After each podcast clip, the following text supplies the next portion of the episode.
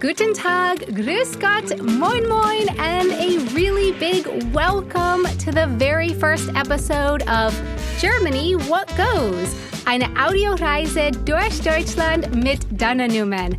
Oh, hey, that's me.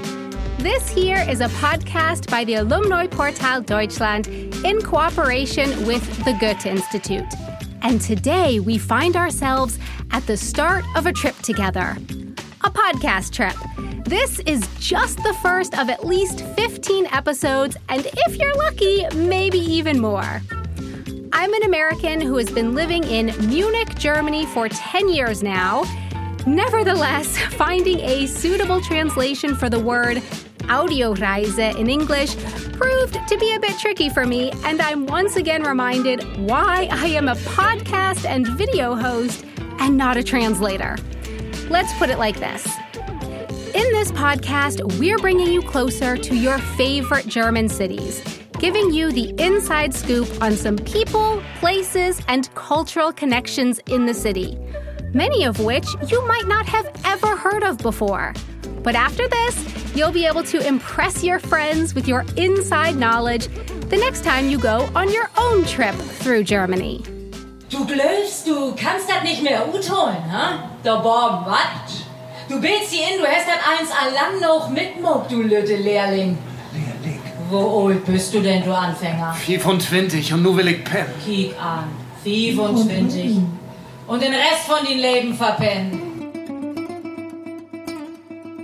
Perhaps you weren't able to understand that, or maybe just a few words sounded familiar. That's because what you just heard was Plattdeutsch, aka Niederdeutsch, spoken in the north of Germany, which is precisely where our reporter today, Lisa Sophie Scheurel, is from. Ja, ganz genau. Ich komme aus Hamburg beziehungsweise einem kleinen Vorort von Hamburg, ja. Lisa, I have to admit, I understood, well, basically nothing.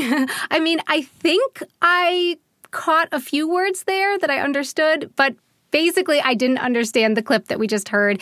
It sounded like a completely different language. Well, that's because it is.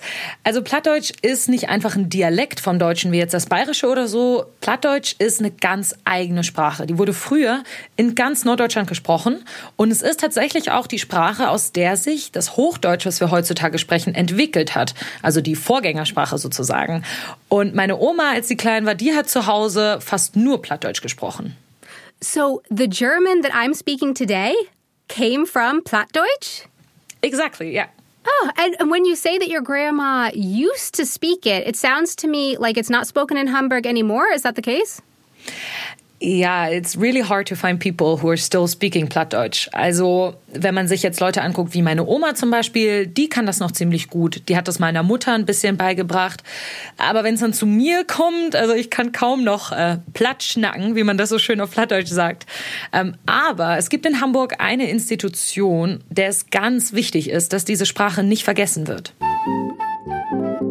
Das Umsorgtheater gehört zu Hamburg wie der Michel und wie der Hafen. Und das ist unsere regionale Spezialität. Das macht uns unverwechselbar. Und das ist die Sprache, die im Umsorgtheater auf der Bühne gesprochen wird. Und sozusagen, die Aufführungen sind nicht auf Hochdeutsch, sondern auf Plattdeutsch. Das ist Michael Lang, der Intendant des Ohnsorg-Theaters. Einem Theater, ja, man kann fast schon sagen, eigentlich ein Urgestein in Hamburg, in dem alle Theaterstücke auf Plattdeutsch aufgeführt werden. Quick question, Lisa. I know Hamburg is famous for its Hafen, the port, but who is Michael? who um, Michel is actually a church. It's a really famous church in Hamburg, uh, St. Michaeliskirche, and it's close to the harbor, so it's not a person but a building. ah, okay, okay, thank you.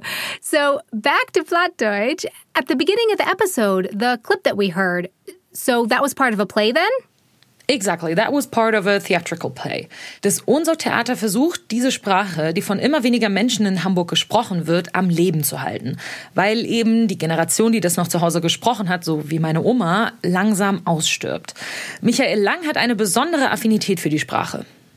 Das Plattdeutsche hat doch wieder so einen ganz eigenen warmherzigen Charakter, eine, eine große Wärme, aber auch eine Direktheit und passt einfach zu unserem norddeutschen Typ zu unseren Charakteren, zu unseren Träumen, Sehnsüchten, Gedanken besonders gut dazu und bildet auch äh, ganz stark unsere Mentalität ab hier im äh, Norden.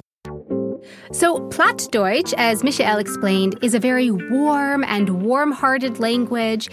He says, however, that it's also direct and fits perfectly with the typical Northern German disposition, their dreams, their thoughts. So, Lisa, would you say that means that people in Northern Germany often tend to be warm hearted, but also direct? Yeah, they are very direct people. They always say what's on their mind. And if you're not from Hamburg, that can be a bit disturbing at first because it might seem harsh. But once you get to know the people from Hamburg, they're actually really kind and warm hearted. Yeah. Oh, I think that's so interesting because as an American, I kind of find people in Germany in general quite direct, and I live in Bavaria. so, oh no, the people in Bavaria are not direct at all compared to the people in Hamburg. okay, that's good to know. Thank you for the the information. Now that I have more of an understanding of how Plattdeutsch, the language, and the whole atmosphere and feeling in northern Germany are connected, I would really love to hear some more. I feel like now I have a whole new appreciation for it. Do you have any more clips for us, Lisa? Yeah, sure I do. Ich habe noch einen zweiten Ausschnitt mitgebracht aus dem Stück Alarm in Grand Hotel. Wo so bin ich noch mal hinkommen? Ich hef Meister Buddel in Aspirin mitbrächt. Ich brauch kein Aspirin mehr. Nee? Ich hef ihm Gin geben. Okay, I definitely understood that more than the first clip that I heard. Mm-hmm. I thought so because that one is quite easy to understand, actually. Thank you. So you, no worries. I gave you an easy one. I mean, easier than the first one. The first one no, was really okay. hard for me to understand as well, but the second one is uh, better compared to the first one. Die Theaterstücke im Ohnsorg-Theater sind darauf ausgelegt, dass man sie, auch wenn man kein Plattdeutsch spricht, eigentlich ganz gut verstehen kann. Dann ähm, haben wir natürlich auch für unser Haus eine Form des Plattdeutschen ähm, entwickelt, die wirklich eigentlich jeder versteht. Wenn er maximal fünf Minuten im Saal sitzt und sich ein bisschen reingehört hat, dann versteht man diese plattdeutsche Sprache eigentlich auch so, ohne dass man besondere Hilfsmittel hat. Wait, so they have developed their own version of Plattdeutsch for their plays to make it understandable for German speakers who don't speak Plattdeutsch. They're literally making language history. That's so awesome. I'm fascinated by languages, and so I just think this is this is so interesting and so cool. No, I love it as well. And it, actually, I went to a play once years ago and it was really easy to understand. So they really succeeded with what they were trying to do. Yeah, but if it was easy for you, that's not Yeah, it- it's- that's it- not it's- helpful for the rest of us. That's true. Uh, because my family already has this kind of background. For me, it's also easier to understand Plattdeutsch than for, for other people.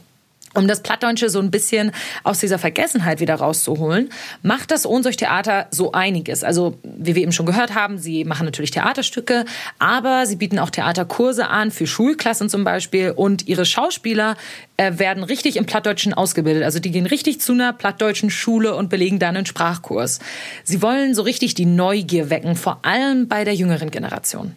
Trotzdem ist es immer im Rahmen der Vielfalt zu sehen, weil es ja ganz viel anderes Angebot natürlich auch gibt. Insofern hat Regionalität überhaupt nichts mit Abgrenzung zu tun, sondern eine Regionalität im Rahmen der Vielfalt.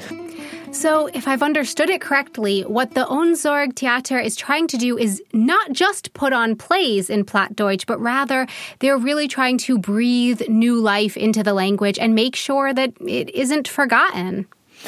Ja, ganz genau. Wenn ich so höre, wie Michael Lang über diese Sprache spricht und er ist so unfassbar begeistert, muss ich zugeben, dass ich tatsächlich selber ein bisschen Lust hatte, in so einen Plattdeutschkurs zu gehen. Aber ich wohne mittlerweile jetzt in München und ich glaube, das wird ein bisschen schwer hier. Yes. Thank you so much, Lisa. And a big thanks to Michael Lang for joining us in today's episode and sharing with us his passion for Plattdeutsch. The name of the theater in Hamburg is Ohnsorg Theater. Visit the Alumni Portal Deutschland online at www.alumniportal-deutschland.org, where you can sign up to become a member of the community network. For Germany, what goes? Eine Audioreise durch Deutschland mit Donna Newman. I'm Donna Newman. Thanks so much for joining us on this journey, a podcast by the Alumni Portal Deutschland in cooperation with the Goethe Institute. Concept and production by Kugel und Niere. From Munich. Oh, oh, Lisa, Lisa, are you still Yeah, there? yeah, yeah, yeah, I'm here. Don't worry. Is there a goodbye that is typical to Hamburg that we can say here? Mm, I think we usually just use tschüss or maybe like tschö, like a shorter version of tschüss, like tschö. Okay, then let, let's let's try that here. So, see you next time, or as Germans in northern Germany say, "Tschö." How was that? That was great.